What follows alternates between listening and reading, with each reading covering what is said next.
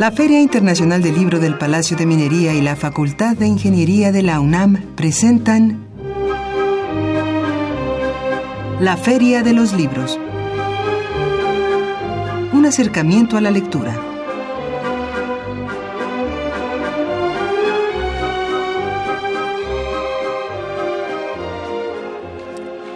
Hola, ¿qué tal? ¿Cómo están? Muy buenas tardes tengan todos ustedes. Bienvenidos a esta transmisión especial de la Feria de los Libros. Mi nombre es Elías Franco, los saludo con el gusto de siempre. Y es una transmisión especial, nos encontramos en el Palacio de Minería en el último día de feria aquí en el Centro Histórico de la Ciudad de México.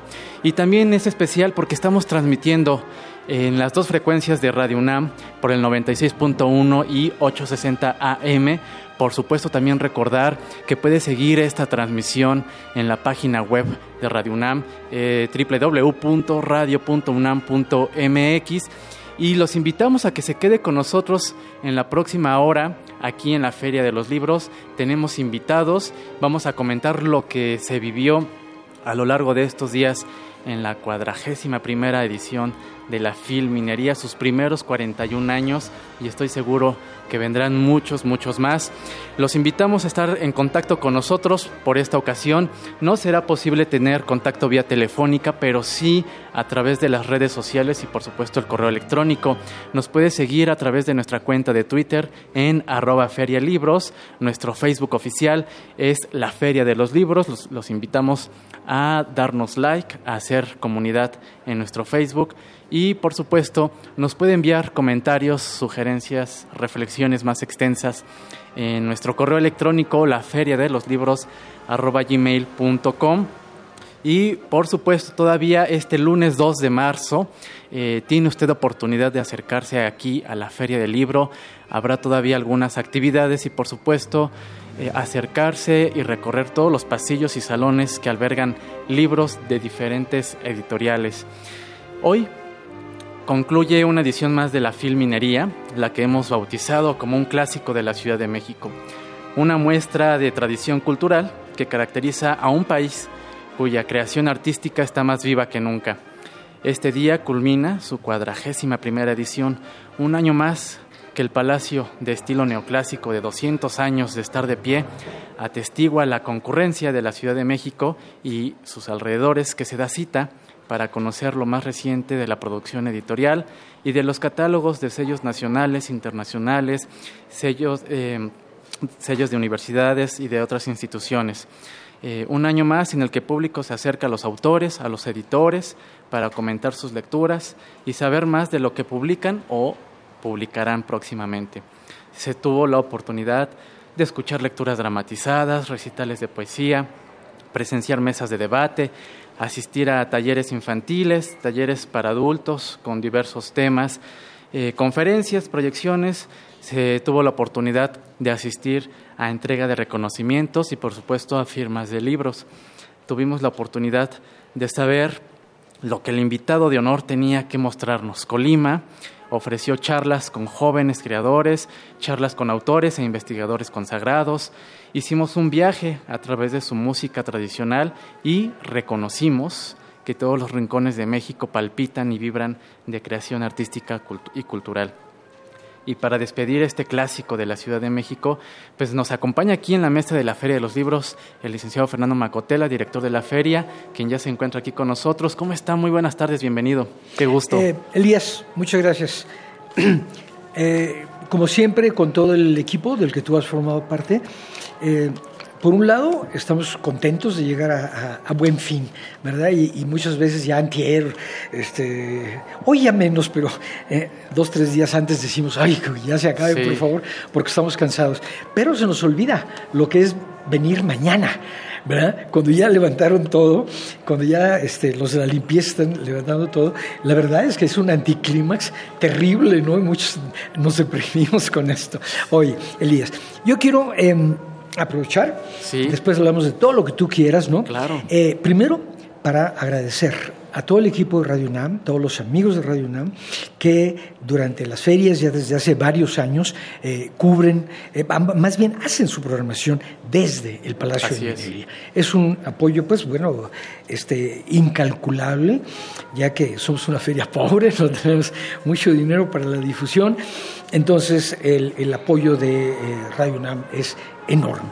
y quiero mencionar que hoy, que es el lunes de clausura, como le llamamos nosotros, eh, quienes nos están escuchando tienen todavía tiempo de venir a la feria. Y les, pero les voy a decir, ¿por qué no nada más? Ay, sí, la feria, vamos corriendo. No, es que el lunes de clausura siempre hay muchas editoriales, en el caso de hoy, 110 editoriales que hacen descuentos. Hacen descuento, ese es un gran dato para que se eh, animen a venir el día de hoy. Y, eh, y son muchas, ¿no? Aquí tengo la lista, evidentemente, Libros UNAM, el Sistema Universitario Jesuita, la Universidad de, la Universidad Iberoamericana, el gobierno del Estado de Colima, que fue el Estado invitado, invitado ¿no?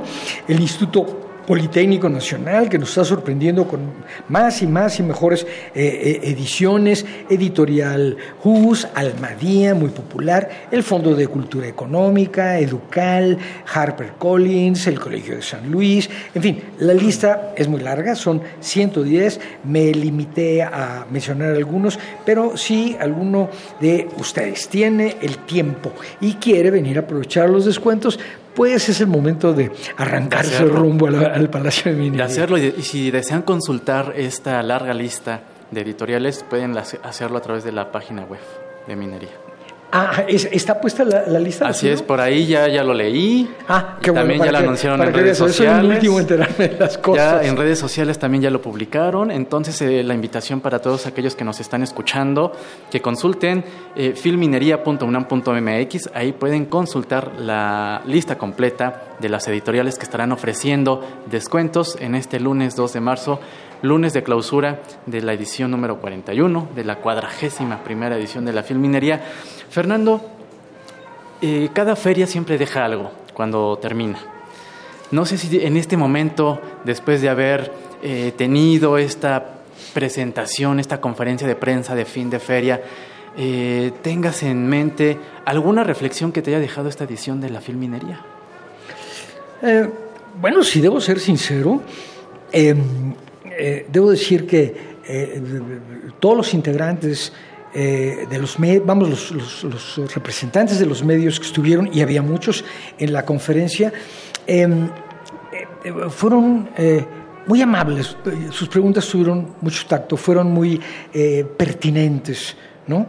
Em, yo quiero creer que esto se debe a que pues normalmente eh, la feria no juega con números alegres ni nada, que estamos siempre abiertos, que eh, toda nuestra eh, información y nuestra actitud en general de trato para todo el mundo es como debe ser en algo que pertenece al UNAM, de amabilidad, de compañerismo y demás. Y salí pues contento porque muchas veces entramos a las conferencias de prensa diciendo aquí me van a desplumar y este no no este eh, vamos casi elogios no entonces bueno eso eso me queda ahora eso lo estoy sintiendo en este momento o sea que no no puedo eh, no decirlo.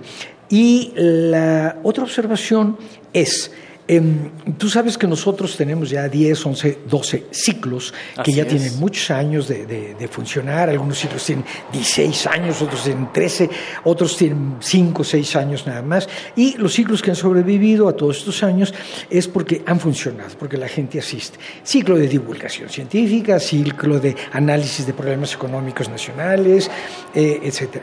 Pero este año eh, nos, eh, nos sorprendió, por un lado, y nos dio mucho gusto, que el ciclo de equidad de género, eh, nosotros hacemos una base para cada ciclo con cuatro actividades, se manda la lista a todas las editoriales, a todas las este, dependencias de la UNAM, a las otras universidades, y si tienen algún libro, alguna charla, yo que sé, algo preparado con ese tema, pues lo inscriben. Eh, y hemos llegado a tener a veces 10, 12, 15 actividades inscritas. Me acuerdo cuando fue el ciclo de la eh, biodiversidad. Bueno, pues el ciclo de equidad de género este año tuvo más de 40 actividades que se inscribieron de fuera de la feria. Em, a mí me dio mucho gusto. Eh, yo pienso que esto desde luego es una expresión de lo que estamos eh, viviendo, de una inquietud que em, anda por todos lados, que a veces se le enfoca pues desde un punto de vista, ni siquiera puedo decir más amarillista, porque digo, gente asesinada es gente asesinada. Entonces le, enfocan desde el punto de vista de los feminicidios y con toda razón, porque, porque hay muchos, ¿no? Eh, pero eh, también del empoderamiento de las mujeres, eh, etcétera. Y te puedo decir, como lo mencioné hace un rato en la conferencia de prensa, que entre las 15 actividades más concurridas, en donde más público lamentablemente se quedó afuera por falta de cupo. Entre, entre 15 actividades había 5 relacionadas con la equidad de género. Eh, sin duda es un ciclo que eh, yo estuve también eh, rastreando a través de las redes sociales. Mucha gente estuvo publicando el beneplácito de poder asistir a debates en torno a estos temas, sobre todo ya por el contexto que, comentabas. Estamos charlando con Fernando Macotela, director de la Feria del Libro del Palacio de Minería, en este lunes 2 de marzo, lunes de cierre de su eh, cuadragésima primera edición. Eh, Fernando, ¿qué te parece si vamos a una pausa? Vamos a escuchar nuestra sección aforismos del lenguaje y continuamos con esta charla para saber también eh, cómo vivió el Estado invitado su participación aquí en la Feria de Minería. Claro que sí. Regresamos.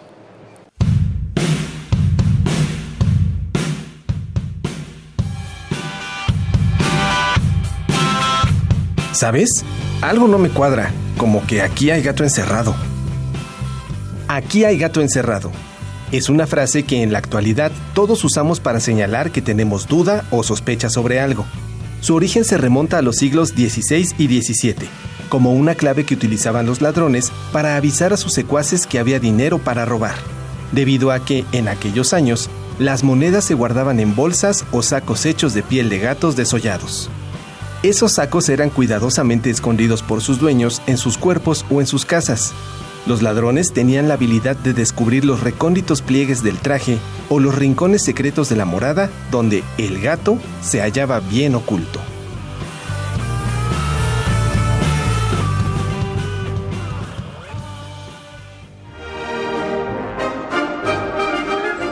Leer es estar vivo. La Feria de los Libros.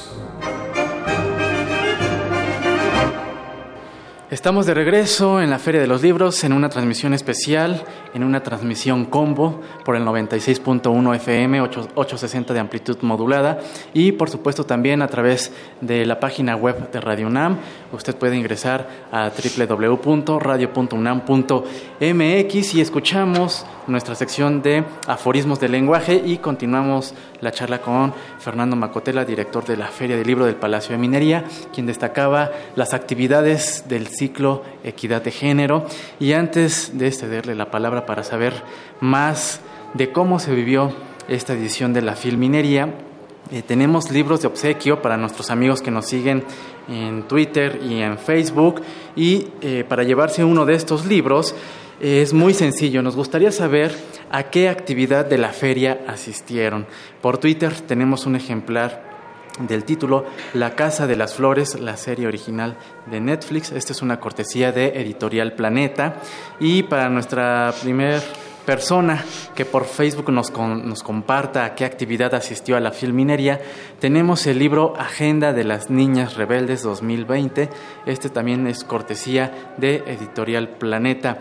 Eh, continuamos con Fernando Macotela y destacabas el ciclo de equidad de género y lancé eh, la pregunta sobre cómo vivió el, invitado de honor Colima esta, esta filminería. Eh, mira, ya aparece una letanía cada año, pero la verdad es que en la feria estamos, y no hablo majestáticamente, sino, ya sabes, los colaboradores toda la chaviza y yo mismo muy, muy contentos porque hace muchos años, muchos años, más bien, desde que empezaron a venir los estados por separado, porque al principio venían grupos de estados según zona geográfica, ¿no? Pero pues hace ya muchos, muchos años que viene un solo estado invitado y hasta la fecha no ha habido uno que no nos diga al terminar la feria, tuvimos ventas excepcionales. Qué maravilla. Hoy Colima informó en la conferencia de prensa, mm, en otras entrevistas que, le hicieron, que eh, habían tenido ventas excepcionales, vendieron eh, más de 150 mil pesos hasta ayer y eh, calculan que se habrán vendido unos 1.300 libros. Siempre repito, suena un poco dramático, pero pues hay que enfrentar las cosas, ¿no? Eh, tú me has oído decir lo que eh, la distribución del producto cultural mexicano en México, cuando menos, si en México está mala, imagínate en el extranjero. Eh, la distribución de nuestro producto cultural es pésima, ¿verdad? No, no se distribuye bien en todo el país, ni los libros, ni las películas, ni los discos, en fin, es mala. ¿verdad? Eh, porque, bueno, pues son condiciones del mercado. El, gobierno apoya en algunas cosas, pero pues no son eh, cosas en las que eh, tuviera que meterse, ¿no? En el caso de los libros, bueno, pues hay libros de gran utilidad académica, de gran utilidad cultural, y otros pues que son más de pasatiempo. Yo creo que cada libro tiene su destinatario, y además no todos que tenemos, tenemos que estar leyendo siempre cosas muy serias y muy solemnes. Todos tenemos derecho a leer, vamos, tenemos derecho a leer lo que se nos pegue la gana, ¿verdad? Exactamente. Eh, y ya es una costumbre que eh, al Estado invitado le va muy bien en parte creo que esto se debe a que vienen muchos bibliotecarios, tanto de la ciudad como de ciudades eh, cercanas, y eh, pues nunca tienen una oportunidad de ver eh, tantos libros de Colima como los que había esta vez. Me, me comentaba el eh, Víctor Uribe, el, director de Cultura de Colima, bueno, primero que estaba muy satisfecho, trabajaron muchísimo, fueron unos socios extraordinarios con nosotros, eh, y me decía que estaba sorprendido porque algunos libros que ya tenían eh, un cierto tiempo de haber aparecido se les agotaron, ¿verdad? Y que vendieron cosas que no esperaban vender, ¿verdad? Eh, me dijo que había cosas de astronomía, que había cosas, eh, vamos, relacionadas con la ciencia y vendieron de todo. Y me subrayó, y lo cual no me extraña, que se les acabaron todos los recetarios de comida, de comida eh, colimense.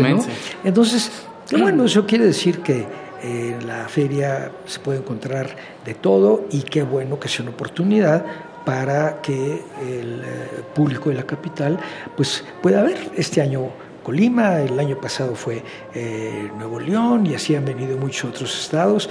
Eh, qué bueno, qué bueno que la feria también sirva para eso. Claro, y eh, siempre curiosidad nos da por saber y lo, me tocó vivirlo. cuando de pronto la gente se preguntaba qué era el, libro o cuáles eran los libros más vendidos en una feria de libro tendrán ese... Yo por aquí en, en, redes sociales pues hay una, una competencia entre dos clásicos.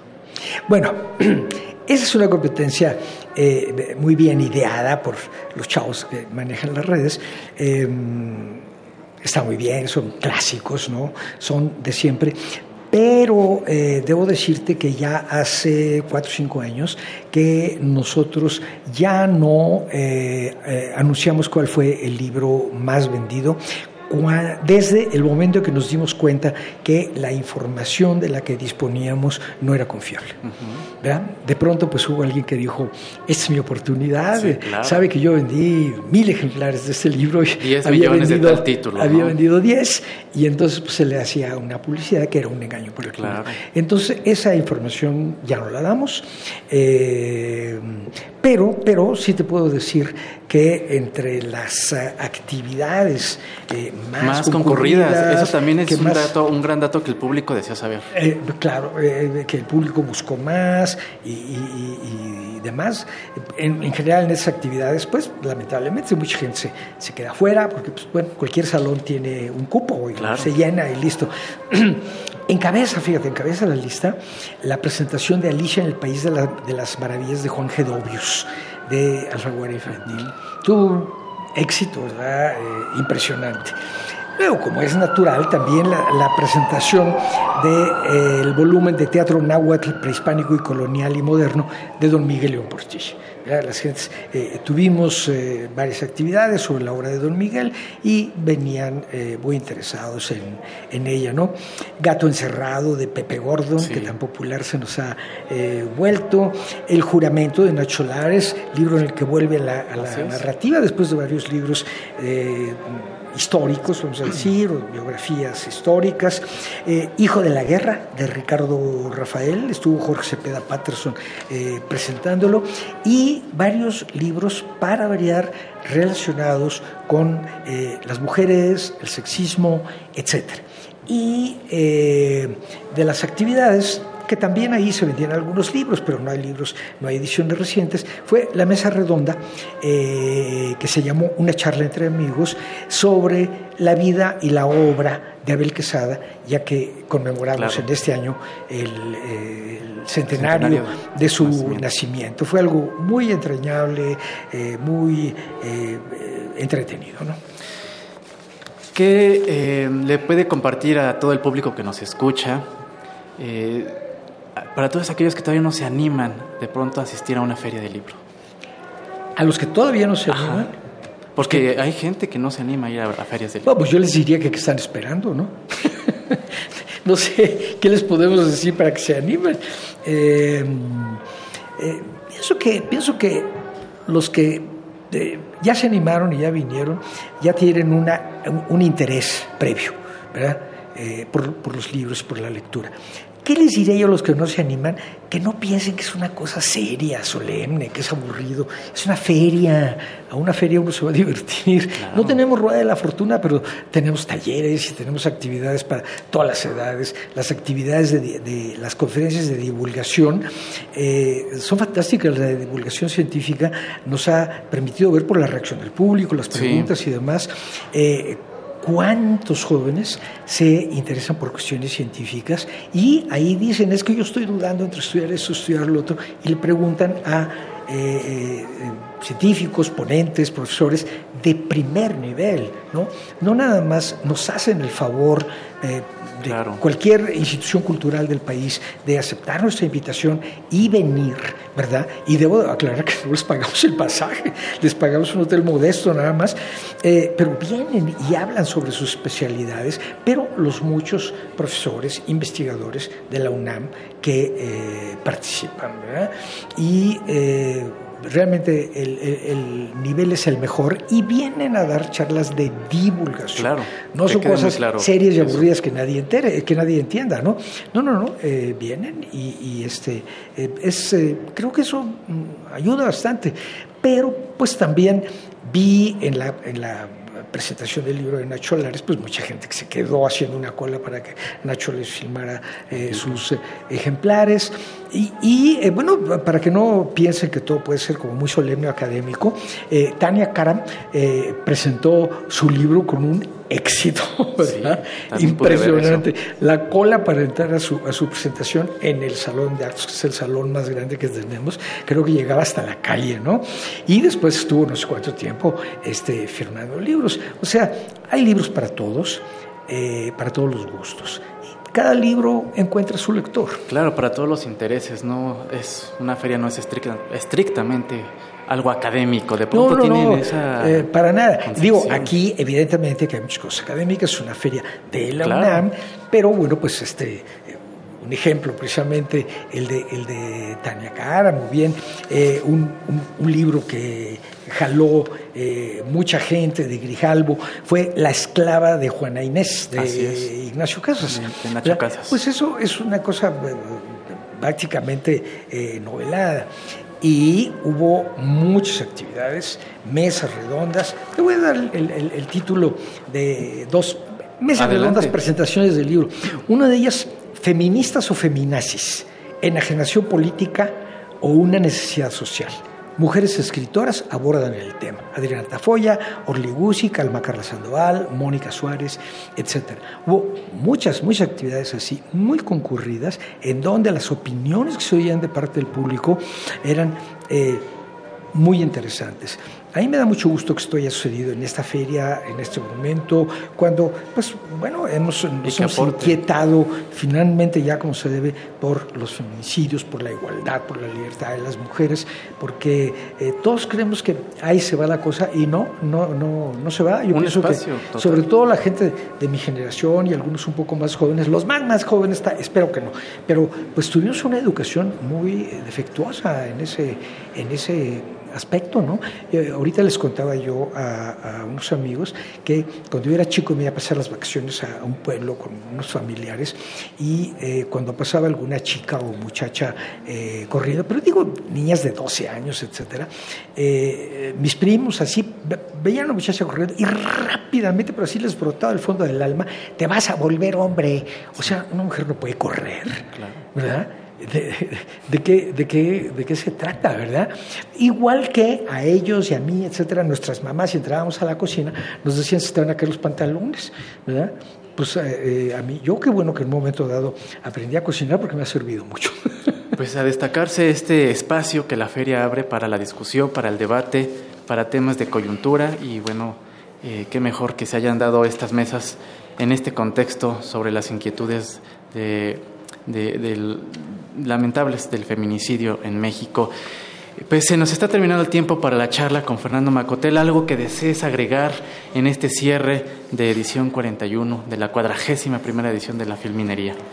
Pues ya estamos preparando la 42 desde hace varios meses. Eh, destacar que, por ejemplo, el cartel que, que, nosotros vemos, pues eligen con tiempo, con mucho tiempo de anticipación. Con mucho tiempo de anticipación. Como con dos años de anticipación. Con dos años de anticipación. y estoy seguro que el próximo cartel, pues ya está más que listo. Así es, así es. Eh, y, hasta voy a cometer una indiscreción. Adelante. Es de, un famoso eh, pintor regio que se llama Cantú. Y este, esto lo puedo decir. Muy bien, estaremos pendientes. Fernando Macotela, director de la Filminería, muchas gracias por habernos acompañado en esta transmisión especial aquí desde el Palacio de Minería. Una felicitación a todo el equipo que hizo posible la feria, la organización, las actividades culturales, el área de prensa, las redes sociales de, de la Feria de Minería bastante activas. Muy, muy activas. Estoy muy orgulloso de ellos. Espero el rato poder hablar con todos estos chavos que eh, no nada más trabajan como locos, unos horarios terribles, sino que tienen un ingenio y una inteligencia, ¿verdad? Este, fantásticos, ¿no? Gracias nuevamente, eh, nuevamente a, Radio UNAM, a por su apoyo. Y a ti, mi querido Muchas eh, gracias. Elías. Pues nosotros vamos a una pausa musical y después nos ligamos con nuestra pausa literaria y vamos a regresar con, nuestro siguiente, con nuestros siguientes invitados. Vamos a hablar de un gran tema, de un libro, eh, Propuestas de Educación Indígena, Aprendizaje en Comunidad, Inclusión e Interculturalidad. Este es un libro publicado por Newton Edición y Tecnología Educativa. vamos a hablar con, con su coordinador, con Guillermo Bello y con uno de los autores que integran este libro. Es un gran tema para cerrar esta edición de la Filminería. Este libro, por supuesto, se estuvo presentando aquí. Vamos a música y regresamos.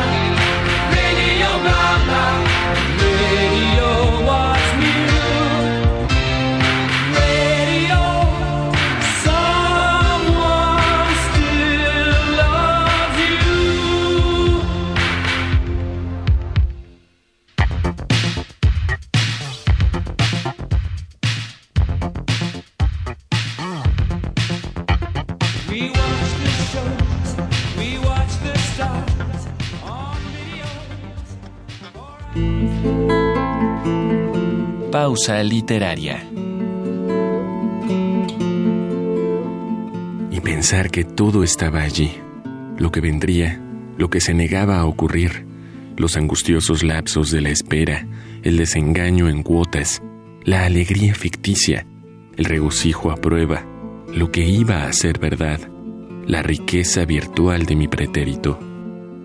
Resumiendo, el porvenir de mi pasado tiene mucho a gozar, a sufrir, a corregir, a mejorar, a olvidar, a descifrar y sobre todo, a guardarlo en el alma como reducto de última confianza. Fragmento del libro El porvenir de mi pasado, de Mario Benedetti.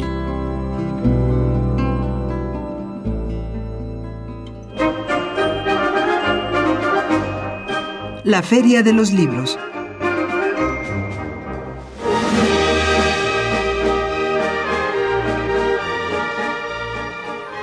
Estamos de regreso en la Feria de los Libros, estamos en una transmisión especial eh, en el 96.1 FM, 860 amplitud modulada y por supuesto en línea a través de la página web www.radiounam.radio.unam.mx y tenemos aquí en la mesa de la Feria de los Libros a nuestros siguientes invitados. Vamos a platicar de un libro que lleva por título Propuestas de Educación Indígena, Aprendizaje en Comunidad, Inclusión e Interculturalidad. Eh, es un libro coordinado por Rocío Casariego Vázquez y Guillermo Bello Chávez, eh, publicado por Newton Edición y Tecnología Educativa. Y pues nos acompaña aquí precisamente Guillermo Bello. Muy buenas tardes, bienvenido. Él es uno de los coordinadores. Buenas tardes, bienvenido. Buenas tardes, gracias. Y también por aquí nos acompaña Rolando López Morales, él es uno de los autores que eh, intervienen en este gran texto y decidimos cerrar la filminería y hacer esta transmisión de la Feria de los Libros con este gran tema, un tema del sistema educativo dirigido a, a las comunidades indígenas, a los pueblos indígenas. Nunca volteamos a ver siempre nos enfocamos y siempre estamos centralizados en nosotros, los mestizos. ¿no? ¿Qué sucede? ¿Cuál es la situación del sistema educativo dirigido a los pueblos indígenas en México? Eh, Guillermo, no sé si tú quisieras platicar un poco sobre lo que estamos viviendo actualmente al respecto. Claro, este, bueno, en cuanto al tema, la descripción de la problemática, podríamos decir que eh, desde, digamos, el siglo XIX, cuando inicia el Estado-Nación mexicano, se trató de configurar una cultura eh, homogeneizadora, digamos, ¿no? Este, se trató de construir un país en torno a una lengua y una cultura. Actualmente estamos hablando de que existen al menos 68 lenguas indígenas con sus respectivas variantes que son 364. Sí. ¿no? Entonces, eh, estamos hablando de un mundo de diversidad en cuanto a aspectos lingüísticos y culturales, todas esas lenguas, todas esas culturas muy diferentes entre sí. Entonces, a pesar de que desde a principios de los años 90 ya existe un marco normativo a nivel de la Constitución, amparado en el derecho internacional también, ¿no? Este, estamos hablando de que la inercia institucional que se ha venido consolidando durante dos siglos, este, pues refirma estas tendencias homogenizadoras y a eso pues obviamente le podemos sumar las características de la infraestructura, porque hay muchísimas carencias, ¿no? Por la cuestión en la que se encuentran las comunidades, ¿no? Este, existe mucha, mucha carencia en, respecto a, desde el, no hay sanitarios, no hay electricidad, no hay bibliotecas, ¿no? Las, las escuelas, en, las condiciones materiales de las escuelas están en una situación muy precaria. Adicional a eso, que este, nosotros ponemos más énfasis, pues, en realidad en el tema de la calidad educativa, es decir, qué es lo que están aprendiendo los chicos indígenas, ¿no? Y aquí pues estamos hablando de que si no es una educación que tenga esta este, pertinencia cultural y lingüística, si no se les dan, por ejemplo, las materias este, en su lengua, pues ahí se va dando un, desfase, no entienden menos de lo que tendrían que aprender. Entonces, y por lo que nos comentas, uno de los principales problemas de este, del sistema educativo que, que, va dirigido a, las comunidades indígenas es la lengua. No se tiene la preparación de instructores que eh, impartan las clases en las lenguas originarias. Ese podríamos decir que es uno de los principales em, deficiencias de, esta, de, este, de este sistema. Sí, correcto. Ese es uno de los aspectos fundamentales del tema de, la, de las deficiencias de la calidad educativa en el ámbito indígena. Podremos decir que existen dos, eh, dos ofertas de educación eh, y que se imparten en el mundo, en el mundo indígena, ¿no? que es la, este, la educación indígena como tal, que abarca preescolar y primaria, y que es también el sistema de, educación comunitaria, este, que lleva el Consejo Nacional de Fomento Educativo. Y son dos modelos muy diferentes. En el primero, digamos, es muy parecido al sistema general de educación general y tienen sus maestros. El maestro, en la mayoría de los casos, es indígena, que eso ya es una ventaja, pero eh, uno de los problemas principales es que eh, no coincide a menudo la lengua del maestro con la lengua de la comunidad. Y en segundo lugar pues eh, seguimos hablando de esta misma inercia que no inercia institucional que entonces a veces incluso cuando recurren a la, lengua lo hacen pero para que aprendan mejor el español es como una especie de castellanización como vehículo de la castellanización. Y eso es una cosa que sigue sucediendo actualmente ¿no? Importante que nos comentes al respecto. Eh, danos un panorama sobre quiénes participan en este título, propuesta de educación indígena, y después ya platicaremos con uno de los autores que nos acompañan aquí. Claro, sí. Eh, de manera general, eh, es importante decir, decirte y compartirle a nuestro auditorio, a nuestro público, que este libro se conformó a partir de eh, tesis de licenciatura, de la licenciatura en educación indígena que existe en la Universidad Pedagógica Nacional. Tanto la coordinadora, que es la maestra Rocío Casariego Vázquez, como yo eh, somos egresados de la UNAM, pero este, eh, la, maestra Casariego ya tiene mucha experiencia, incluso en instituciones de educación indígena. Este, y eh, ante precisamente ese contacto que hemos tenido con las instituciones y con las comunidades, hemos detectado muchas carencias que, que, se necesitan dar una respuesta para poder desarrollar, para poder avanzar en este campo. Entonces, en concreto, son este, las propuestas, digamos que son tres partes en el libro. La primera parte es... Eh, yo hago una especie de diagnóstico de la educación indígena eh, con miras hacia el siglo XXI. Hay un segundo capítulo que se trata de las pautas eh, pedagógicas en, sentido estricto, porque también necesita, es una educación que necesita desarrollarse a partir de ciertas pautas específicas, ¿no? Este, por ejemplo, perdón que te, que te, interrumpa, pero por ejemplo, en este, en este capítulo, que sin duda me parece que es eh, importantísimo, ¿de dónde se tiene que partir para abarcar y mejorar estas y erradicar estas deficiencias? Bueno, sin lugar a dudas se tiene que partir del contexto local muy específico de cada una de las particularidades. Y esa es una de las cosas que aparecen aquí como una pauta, es la pauta de la contradicción. Porque tú estás, imagínate que estás en una, en una comunidad donde viven solamente cinco familias, donde no tienes este, muchos recursos y tienes que darle cierta atención educativa a 15 chicos de diferentes edades, desde preescolar hasta secundaria. No estoy hablando de los casos más extremos. Entonces, tienes que, no tienes que partir desde un esquema muy rígido, sino todo, muy rígido, sino todo lo contrario. Tienes que ver lo que tienes y los recursos que tienes, que tienes a tu alcance para revertir y para diseñar este, pues, una estrategia eh, pedagógica ad hoc a esa situación. Y de ahí nos ligamos a la lengua en específico que ellos hablen. Sí, digamos, el tercer capítulo es este, escrito también por un lingüista de la ENA muy experimentado que también ha viajado por todo el país, que es este eh, Javier Félix Valdés, ¿no? Y eh, él también nos comparte unas pautas que son muy importantes porque a menudo se da el problema de que el maestro eh, tiene pavor al enfrentarse ante su grupo Este, también, por ejemplo, en contextos urbanos, ¿no? que de repente hay maestros aquí en las escuelas públicas de la ciudad que tienen, eh, que tienen niños indígenas y que no saben de qué manera. Bueno, lo primero que tendrían que hacer es leer el artículo de Javier para empezar a comprender algunas pautas que son claves para eh, comenzar a trabajar con la lengua de los niños, incluso en contextos de salones como interculturales, como aquí en la ciudad.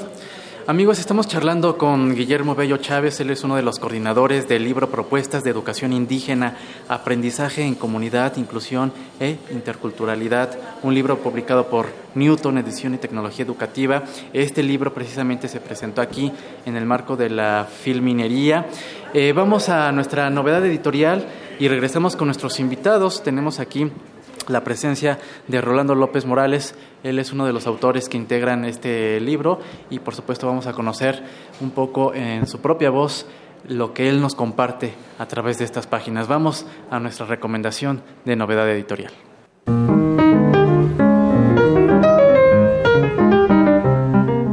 Notas de pie de página.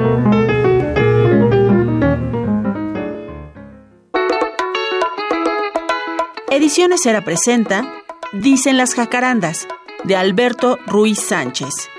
Hace mil años, para suplir la veneración de la flor del ciruelo amada por los chinos, el emperador de Japón mandó plantar árboles de cerezo en todo el país.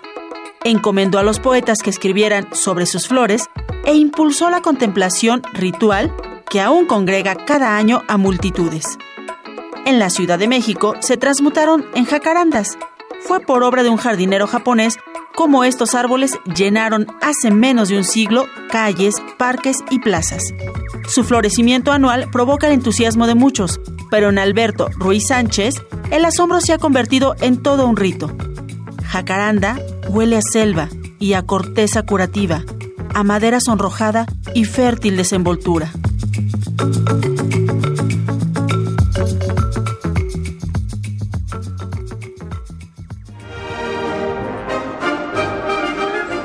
Escuchas La Feria de los Libros.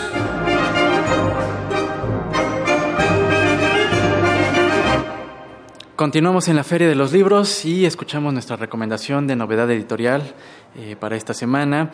Eh, estamos charlando aquí eh, a propósito de la publicación del libro Propuestas de Educación Indígena y tenemos libros de obsequio, tenemos más libros de obsequio para todos ustedes. Por Twitter tenemos un ejemplar del libro Guía de Onomástica de los Idiomas Indígenas de Chihuahua del coordinador Enrique Servín. Este libro es cortesía del Instituto Chihuahuense de la Cultura y por Facebook tenemos un ejemplar del libro Vida y Muerte en la obra de Juan Soriano, cortesía del Instituto de Cultura de Morelos. Para todos aquellos que se hagan acreedores, que se ganen estos libros de cortesía, les recordamos que pueden recoger estos libros en un plazo de 15 días hábiles, en un horario de lunes a viernes de 10 de la mañana a 2 de la tarde y de 5 de la tarde a 7 de la noche. Usted debe dirigirse al Departamento de Difusión Cultural de Radio UNAM. Nos ubicamos en la calle de Adolfo Prieto número 133 en la Colonia del Valle. Eh, ahí podrá recoger estos, eh, estos obsequios para todos ustedes. Y bueno, eh, para dar palabra al autor, a Rolando Morales, a, Rolando López Morales, eh, me gustaría que Gustavo, perdón, Guillermo, el coordinador del libro, nos comentara cómo fue este proceso de acercamiento, en este caso con Rolando que viene de Chiapas, y, nos comparte aquí algo de, su experiencia. Sí, es un poco el caso de, del resto de las propuestas, ¿no? que son estudiantes que hicieron su test de licenciatura, pero que nosotros también partimos de la premisa de que este, para hacer un trabajo de licenciatura y más tratándose de estudiantes indígenas, este, pues es muy importante eh, hacer trabajos que pues, tengan eh, cierta aplicación en la realidad, ¿no? Y eso es muy común en el ámbito educativo. En el caso de Rolando, este, su, su trabajo, ahorita nos va a comentar él, que en, en realidad su, su nombre, ¿verdad? Su nombre auténtico este, es. Rolando Chic Mulex. Ahorita él nos va a explicar este, por qué, eh, a qué se debe ese nombre, ¿no? Pero eh, en realidad él hace un trabajo súper interesante sobre la eh, los procesos de formación del curandero y, Y el el maestro en las comunidades. Entonces, una reflexión súper interesante sobre eh, la manera en que se socializa o, se, se forma a las personas, a, a los jóvenes, de cómo se transmite de generación en generación eh, estos dos diferentes tipos de conocimiento y de qué manera pueden dialogar en el ámbito local, ¿no? Claro. Rolando, muy buenas tardes, bienvenido. Qué gusto saludarte.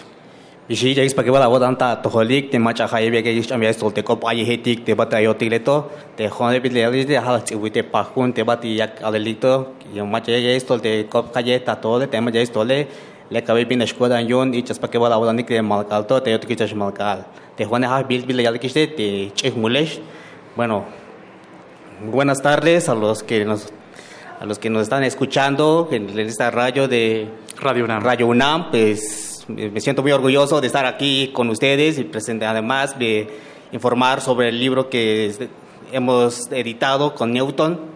Bueno, Sí. más que nada, pues la experiencia del, del libro o en mi capítulo que está, pues yo empecé, digamos que con esa experiencia y haciendo una vinculación de los- esos dos conocimientos porque eso es lo que está vigente en cada contexto.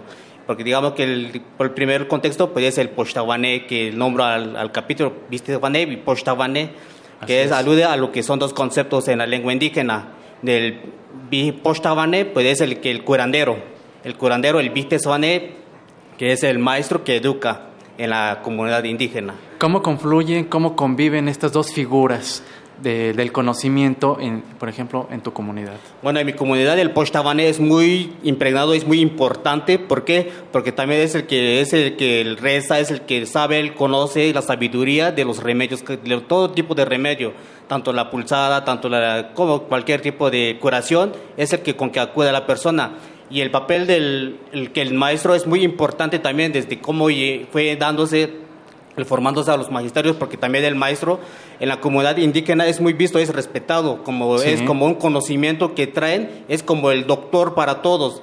Pero el doctor para todos, le, yo lo nombro así porque digamos que es el que le llega a pedir consejo, es el que llega a resolver problemas, es el que llega a ocupar un papel, digamos, dentro de la comunidad y forma parte de la comunidad. Es por esa razón también que el, el maestro es muy importante y respetado de la comunidad y es por esa razón y esa vinculación que hice, pues fue el conocimiento de esas dos grandes figuras que está presente en la comunidad. ¿Qué nos puedes compartir o cuál es tu punto de vista de cómo eh, debe tener o cuál sería o las características que debe tener, por ejemplo, un curandero en estos tiempos y por supuesto un maestro, ¿no? Bueno, pues el curandero más que nada, pues eh, sabemos que, digamos que el curandero pues puede traer el don desde el nacimiento. El don desde el nacimiento pues puede va a ir ejerciéndolo, pero también digamos que las visiones que va teniéndolo o también el- la formación que ellos tienen es más práctico, Sí. es más práctico, es más vivencial y el conocimiento pues digamos que va generando a través del, del sueños o aprendizaje de los sueños o también las visiones que va teniendo. A cambio el docente, el maestro pues digamos que va siempre, casi siempre en lo teórico, en lo teórico que busca sus materiales para crear y para ejercer digamos un aprendizaje digno hacia sus alumnos. A cambio, a cambio un, un aprendiz de un curandero pues siempre está presente ahí en la práctica, en la práctica, en la práctica y más digamos que en contacto. Es decir, y así yo lo entiendo y tú me corregirás, Guillermo, las figuras, por ejemplo, el curandero y el maestro, deben eh, trabajar muy de la mano ambos para, al momento de eh, empezar eh, la enseñanza en, en las comunidades. Sí, mira, eh, lo que sucede es que, eh, como te decía en el libro, hay tres partes. La primera es como un poco el marco teórico, metodológico. La, la parte que está en medio son propiamente las propuestas que son escritas por eh, chicos como Rolando, ¿no? Y la última parte habla de, eh, se llama cultura y comunidad, que nosotros quisimos eh, agregarle a las propuestas estrictamente, digamos, pedagógicas para la educación indígena, quisimos agregarle un poco de contexto, un poco de información sobre algunos aspectos que nos parecía que son muy importantes para compartir con los maestros que se enfrentan al aula día con día Sí. en, al aula intercultural. Entonces, en ese sentido, es que este, consideramos muy importante también incluir el trabajo de, de Rolando, porque sin duda una de las principales problemáticas de la educación es la discriminación eh, o el, eh, el, rechazo del conocimiento eh, propiamente indígena. ¿no? Entonces era importante recuperar, explicar ciertas cuestiones generales pero muy importantes para que, para que el maestro, que a lo mejor no tiene ni idea, o a lo mejor sí, muchos de ellos sí, por supuesto que tienen conocimiento, pero muchos no, para que pudieran tener cierto nivel de información básica para enfrentarse este, al tema de la educación indígena. Claro, en este caso contextualizar sobre todo la figura del curandero, que es una persona imprescindible ¿no? en, en, tu comunidad, Rolando. Eh, ¿Cuál es después de haber participado en este libro eh, y trabajar de la mano con, Guillermo, con los otros colegas, ¿qué nos puedes compartir? ¿Qué, reflexión tienes a propósito sobre la situación actual del sistema educativo hacia, hacia y para los indígenas? Bueno, pues el sistema, pues la reflexión, pues la sistema educativa, pues digamos que creo que siempre ha sido que el Estado es el que impone, es el que manda, es el que empieza desde arriba, pero por mi parte, pues creo que la educación debe de, debe de empezar desde, la, desde abajo, desde el contexto indígena, desde con la cosmovisión indígena, porque también esa es otra de las cosas que escribo para que dar una comparación, una vinculación, que también, lo, que, también los, los conocimientos que traemos indígenas o los saberes de, propios de nuestra matriz indígena, pues también son dignos de recuperar en los contenidos básicos que, mandé, que está presente en el currículum, pero por, por mi parte, pues que la educación debe de empezar desde, arriba, desde, desde abajo, no desde arriba. Claro. Pues sí, pues la gran experiencia que tengo de este libro, pues me deja un buen sabor de boca porque esa es la primera experiencia que tengo de presentar un libro y también de venir acá en la filme. De eso, pues una gran experiencia para mí, pues nuevo para mí, digamos que todo nuevo para mí en esta, en esta con, con Neuto, pues todo nuevo y una gran experiencia para mí que, que, me deja marcado en esta vida. Claro, comentar a nuestros amigos radioescuchas que eh, Rolando nos visita y visita por primera vez la Feria del Libro del, eh, aquí en Minería, eh, que viene a presentar este libro, tuvo la oportunidad de, de, intercambiar diálogo, por supuesto, con los coordinadores, con el público. ¿Cómo sentiste al público? Pues la verdad, pues muy, como muy entretenidos, el del presentación, y también creo que también porque también veo, ves escuchan un, hablante de lengua indígena, creo que también eso los hace motivar, inspirar y conocer, pero también esos libros, como ya dijo el coordinador del libro, Guillermo Bello, pues los conocimientos están plasmados ahí, sus sabidurías de cada, de cada pueblo. Están presentes sus sabidurías de cada pueblo y como yo le digo, están sentadas ahí nuestras palabras. Lo que es sentado ahí las palabras, porque digamos que están plasmadas nuestros conocimientos tanto de nuestro de nuestros ancestros y tanto la pericia de cada uno de nosotros como estudiantes que, que pudimos escribir y, y, compartir más que nada con el libro que, que, está, que está ahí presente para que los que puedan conocer y eh, tener la oportunidad de adquirir ese libro, pues creo que les serviría mucho de aquí hoy en día, como va la educación, a los maestros que digamos que trabajan con población indígena, pues es un buen guía para ir conociendo el contexto indígena y, y trabajar con la población indígena. Por supuesto. Eh, Guillermo, eh, sin duda, y por, la, por lo que nos acaba de compartir Rolando, pues el trabajo se tiene que hacer desde las comunidades. ¿Cuál crees tú eh, que se deba, y, recabando toda esta, todas estas colaboraciones de, de los colegas, ¿qué sigue, qué se necesita? ¿No? Ya Rolando dice, se necesita un trabajo directo en las comunidades. Desde tu punto de vista. Sí, bueno, este, pues uno siempre piensa, digo, además de las comunidades, uno siempre piensa en las instituciones, ¿no? Este, pero por supuesto se tendría, se tiene que trabajar mucho poniendo al, a un lado el tema de la infraestructura, la capacitación de los de los profesores, por ejemplo, ¿no? Se nos tiene que, nos tenemos que cambiar el, eh, el, chip en el sistema educativo nacional y abrirnos precisamente a eh, otras maneras para rescatar las lenguas y las culturas indígenas y por, supuesto un aspecto fundamental es el tema de la discriminación en el aula, ¿no? Una de las problemáticas principales pues es el tema de la calidad porque no aprenden realmente, entonces se empiezan a desfasar, ¿no? Y el otro desde mi punto de vista, gran problema, pues es precisamente el de la discriminación. Es decir, los chicos, pues deja tú que quieran que aprendan o no, porque no se les imparte un, este, una clase en su lengua, ¿no? O este, sino que simplemente no quieren ir a la escuela porque los molesta. ¿no? O sea, partiendo de eso también es muy importante y eso pues también tiene que ver muchísimo los medios de comunicación y la cultura de manera en general pues del país. Eh, Guillermo, eh, Rolando, el tiempo se nos termina. De verdad, eh, agradezco que hayan eh, aceptado la invitación a venir a platicar de este gran libro. Una felicitación por este esfuerzo. Y para todos aquellos que estén interesados, ¿este libro está disponible en librerías? ¿Sí está disponible?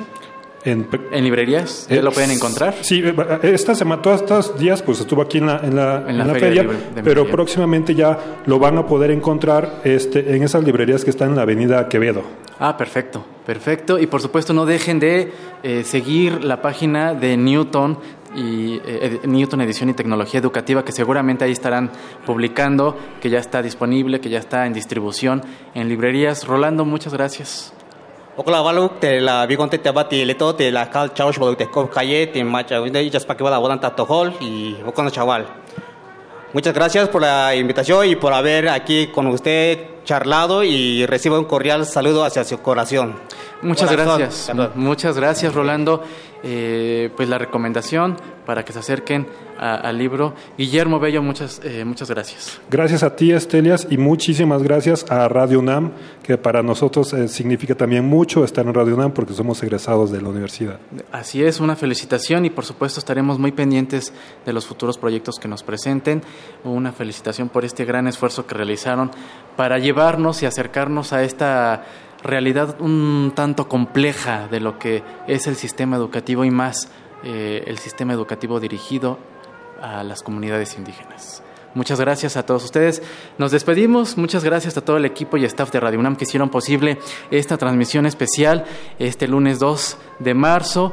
Todavía tienen tiempo para acercarse aquí a la Feria del Libro del Palacio de Minería, como ya lo mencionó el director al inicio de esta emisión eh, más de 100 editoriales estarán ofreciendo descuentos. Todavía quedan algunas actividades de eh, aquí en presentaciones del libro o algunas conferencias. Muchísimas gracias.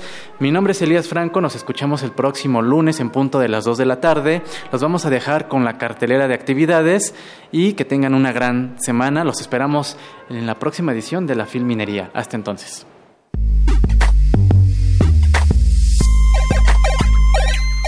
En el marco de la edición 41 de la Feria Internacional del Libro del Palacio de Minería, los invitamos a que asistan a las actividades que se realizarán el día 2 de marzo.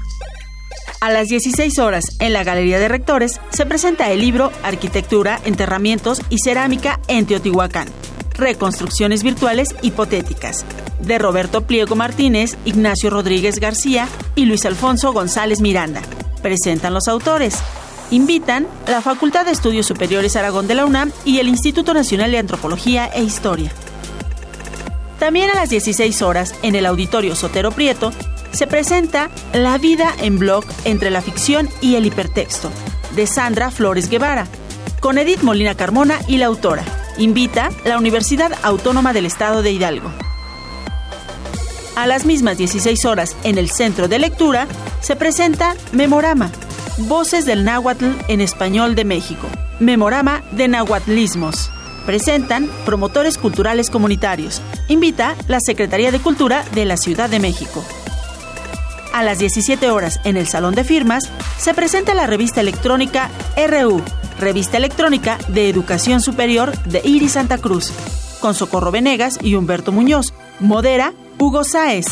Invita la Unión de Universidades de América Latina y el Caribe.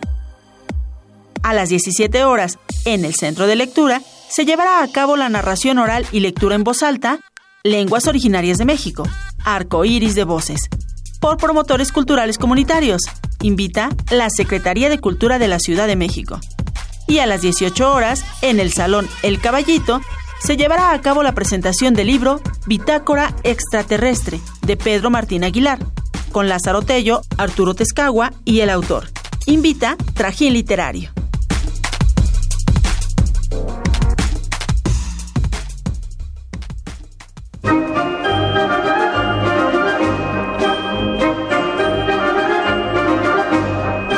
La Feria de los Libros. Un programa de la Feria Internacional del Libro del Palacio de Minería que organiza la Facultad de Ingeniería en coproducción con Radio UNAM. Idea original Fernando Macotela.